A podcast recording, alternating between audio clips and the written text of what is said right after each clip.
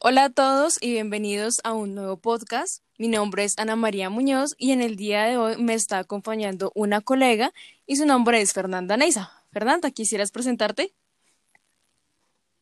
Hola, ¿cómo estás, Ana? Muchas gracias por la invitación.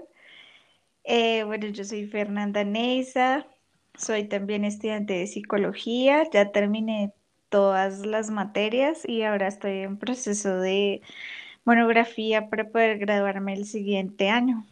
Vale, muy interesante, Fernanda. Bueno, me presento un poco más formal. Mi nombre es Ana María Muñoz, soy estudiante de noveno semestre. Ambas somos de la misma universidad, es decir, de la Universidad Inca de Colombia. Actualmente, pues, estoy realizando mis prácticas en el CEPAP y apoyo al Colegio El Almirante Padilla. Este podcast llega a ustedes gracias a la institución El Almirante Padilla. Hoy quisiéramos comentarles algunos puntos muy importantes acerca de una temática que a veces no nos parece como que sea importante en nuestra vida o que no sea importante evaluarla. Este tema es, se denomina la autoestima. ¿Tú qué opinas, Fer? Bueno, yo opino que es un componente de la vida de todas las personas súper importante, ¿no? O sea, que tiene que ver y está relacionado con todas las áreas de nuestra vida y que puede afectarnos muchísimo, pero así como nos afecta a veces, también puede favorecernos mucho para poder desarrollar demasiadas habilidades.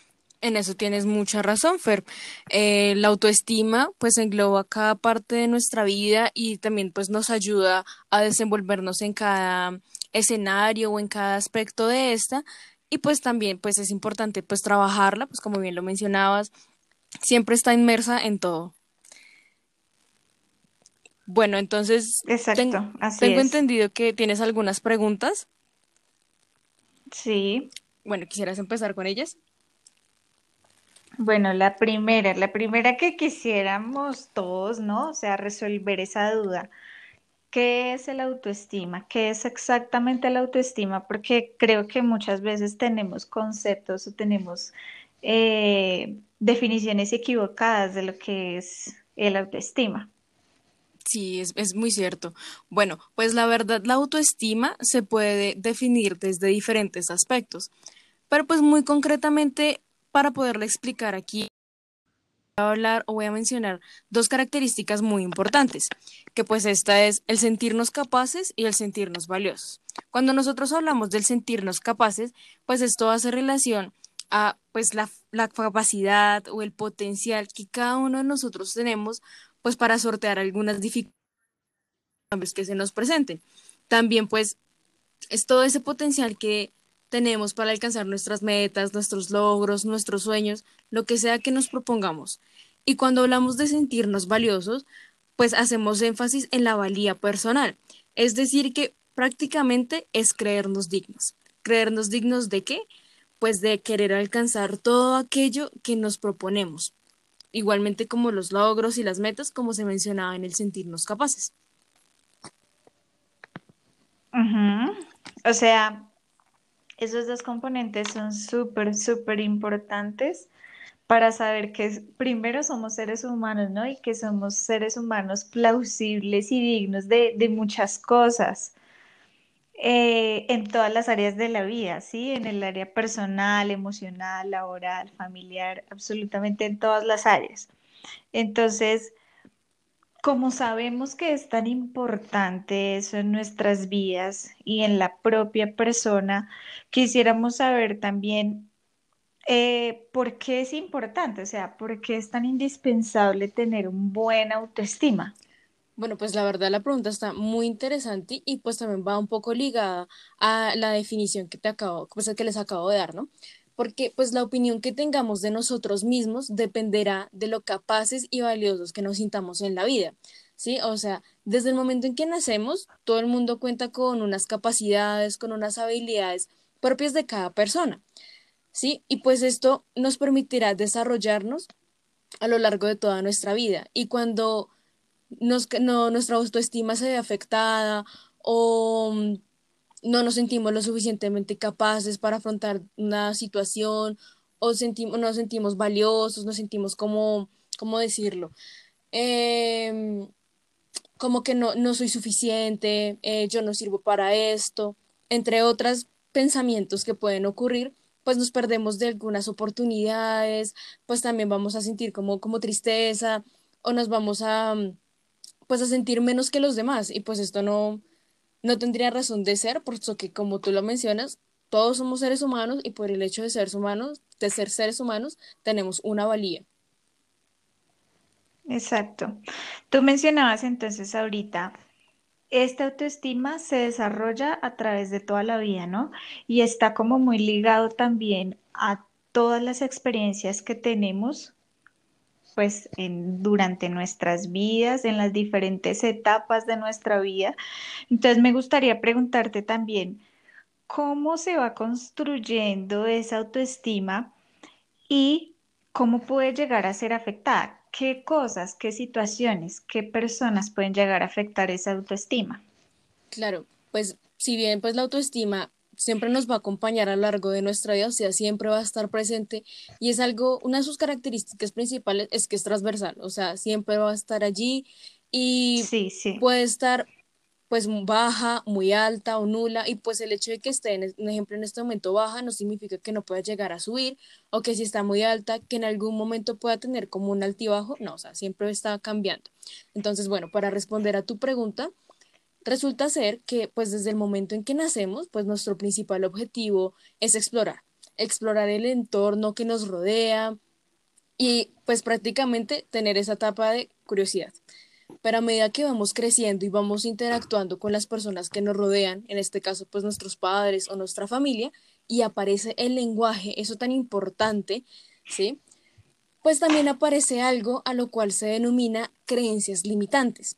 ¿Qué es una creencia limitante? Es un pensamiento que pues no tiene nada que ver en sí como con la realidad, o sea, es como algo sesgado de una situación y pues que te impide hacer algo. Un ejemplo puede ser de estas creencias limitantes es no soy valioso, no soy suficiente, eh, no puedo, soy débil, soy vulnerable, ¿sí? Y pues cómo aparecen estas creencias. Pues cuando se presenta una situación y se puede generar una idea equivocada, ¿sí? Y pues a lo largo, a largo plazo puede tener una consecuencia. Es decir, pongamos un ejemplo con un niño. Digamos que este niño em, tiene un examen de matemáticas y a él pues se le dificultan las matemáticas. Entonces, él ha estudiado, ha estudiado y preciso en de fraccionarios. Y él quiere intentar pues sacar la mejor nota posible en su examen. Entonces él va a estudiar, va a preguntar a la profesora, se va a apoyar en los compañeritos y todo ello. Va a presentar su examen y cuando llega a casa le dice a sus papás, papás, papás, estoy muy feliz, me saqué un 4, saqué un 4 en el examen de fraccionarios. Y los papás pueden responder como, ¿solo un 4? Mm, pudiste sacar más. ¿Sí? Entonces, ¿esto qué va a generar en este niño? Una creencia limitante de no soy suficiente, no pude, no lo logré, ¿sí? Pero ¿qué puede ocurrir allí? Si en este mismo escenario los papás respondieran con, oye, muy bien, felicitaciones, has progresado, me di cuenta de tu esfuerzo, te felicito, sé que en el próximo lo harás mucho mejor. O sea, ¿ves la diferencia? Claro, sí, que, sería como lo ideal, ¿no? Por parte de los papás. Sí, pues No solamente de los papás, sino de cualquier persona de la que estemos rodeados completamente. O sea, eso fue un ejemplo con los padres, pero esas creencias limitantes prácticamente las puede generar cualquier persona, el profesor, un amigo, em, los primos, o sea, cualquier persona puede eh, crear o ayudar a generar una creencia limitante.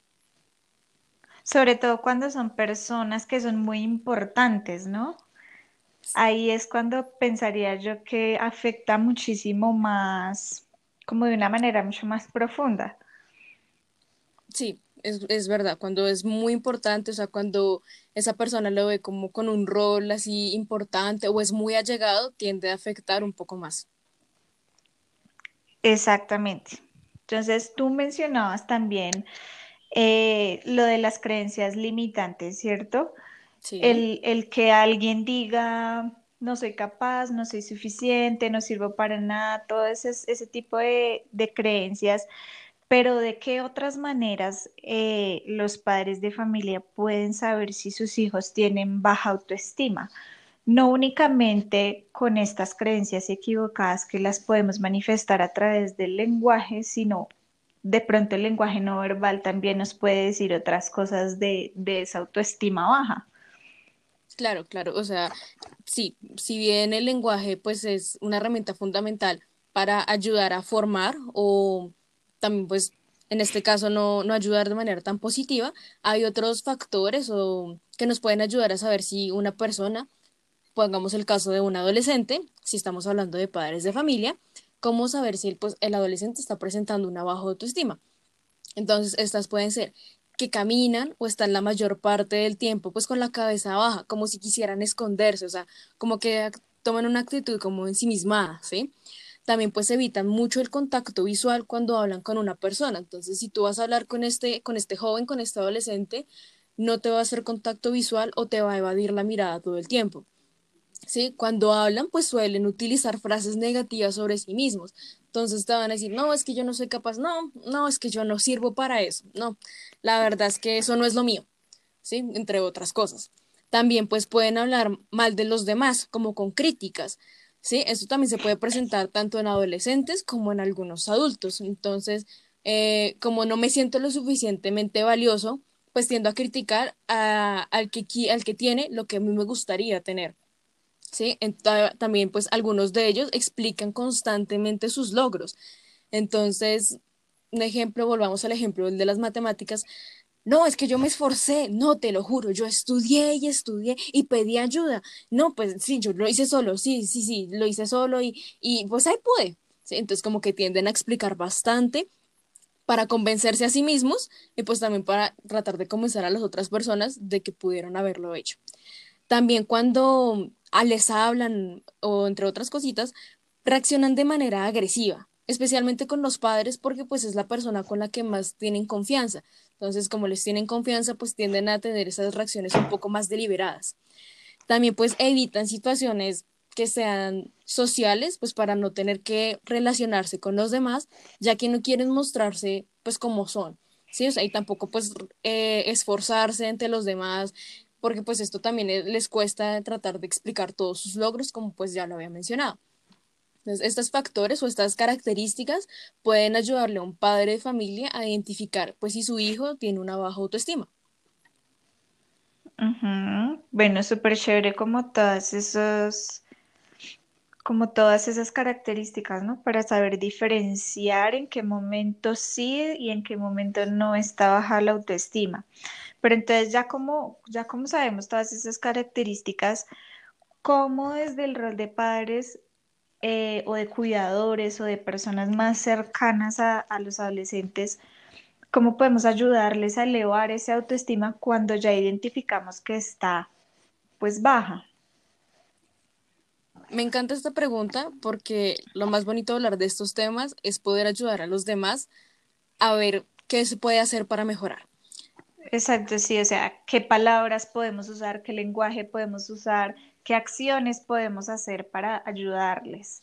Bien, pues una de ellas es que si se detecta la falla, pues es maravilloso pues para poder empezar a hacer un cambio.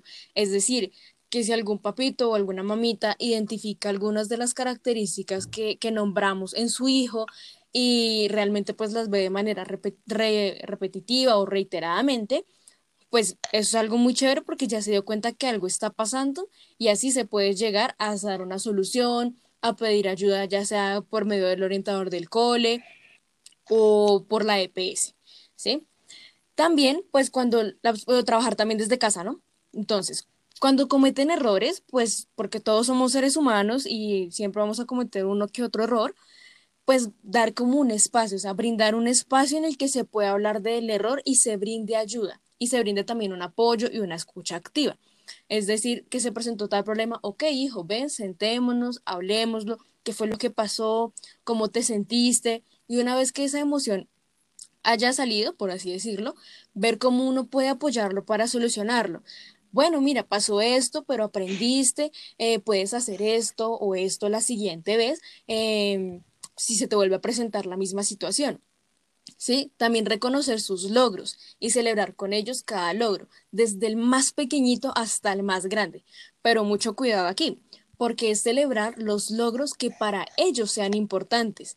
Puede que uno como padre de familia uno considere ciertas proezas de su hijo como un logro y uno las puede celebrar, pero lo más importante es celebrar lo que ellos consideran un logro. Si para ellos fue súper importante y una gran proeza subir del séptimo puesto, un ejemplo en el cole, al tercer puesto, celebrarlo. Así uno como padre quisiera que hubiera llegado al primero, bueno, se está esforzando y lo va a alcanzar, pero por ahora resaltarle lo bueno que, que está haciendo para llegar allá. También, pues vigilar las palabras que empleamos, porque pues un comentario que a veces para, para un adulto puede ser inofensivo, para un joven o para un niño puede ser bastante poderoso, ¿sí? O sea, puede llegar a crear o a destruir. Entonces, tener mucho cuidado con las palabras que empleamos y si en algún momento pues empleamos una palabra que, que no fue la mejor en el momento, tratar de buscar el espacio después para pues mitigar lo que haya dicho esa palabra y cambiarla por otra un poco más asertiva.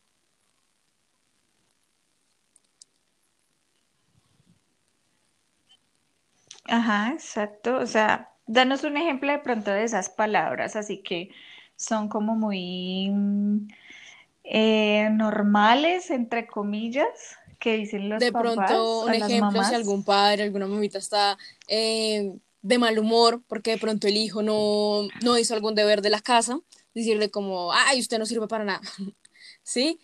O, ay, es que usted no me ayuda en nada. No, usted, definitivamente usted no es bueno para eso. No, usted no se parece a su hermano para nada. No, es que llámeme a su hermano que sí sabe hacer las cosas. ¿Sí? O, ay, sí, ve a su primo. Mm, No, mírelo. Es su primo. Vea todo lo que ha hecho y usted aquí. ¿Sí? O sea, y eso logra afectar. Puede que sea un comentario o a veces entre chiste y chanza. O que sea una estrategia como para, para decir, mire lo que, él, lo que él ha hecho. Usted puede llegar allá. Anímese. Sí, pero pues para esa persona puede ser como de, uy, yo no he hecho nada con mi vida. No, yo no puedo, no soy valioso, no, soy lo peor. O puede decir como de, ¿y él no se ha fijado en todo lo que he hecho? O sea, no se ha fijado que voy bien en el cole o que tengo, no sé, el primer puesto o que, un ejemplo, no sé, que no he firmado el observador esta semana, entre otras cosas. O sea, como que esa persona va a sentir que se están omitiendo ciertas cosas que ha hecho bien por resaltarle lo malo. ¿sí? Entonces aquí pues se puede mejor resaltar lo positivo, o sea, no es decir que vamos a olvidar todo lo malo y, y no vamos a decirle como, ay, sí, usted, usted es perfecto, no, sino que saberle reconocer los errores, saberle entender que pues está cometiendo una falla, pero también apoyar y fomentar la solución. Como si ya está el problema, ok, ¿cómo es, cómo eh, el niño, el adolescente puede hallar la solución pues más efectiva para ese problema? Exacto.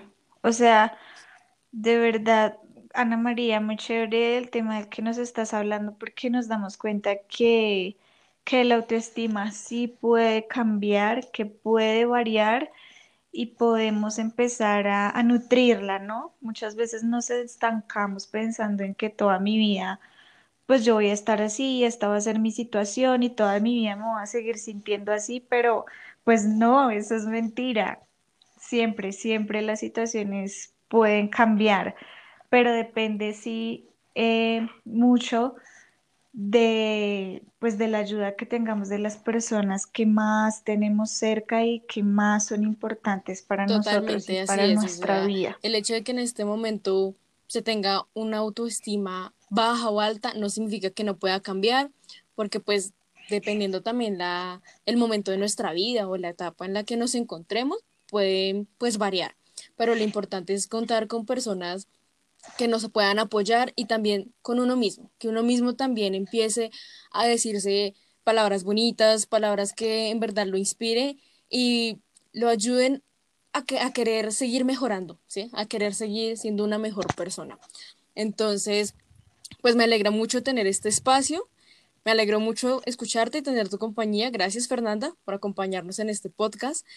Y para los padres de familia, pues si tienen alguna duda o si requieren más material, pueden ponerse en contacto con el Colegio del Admirante Padilla.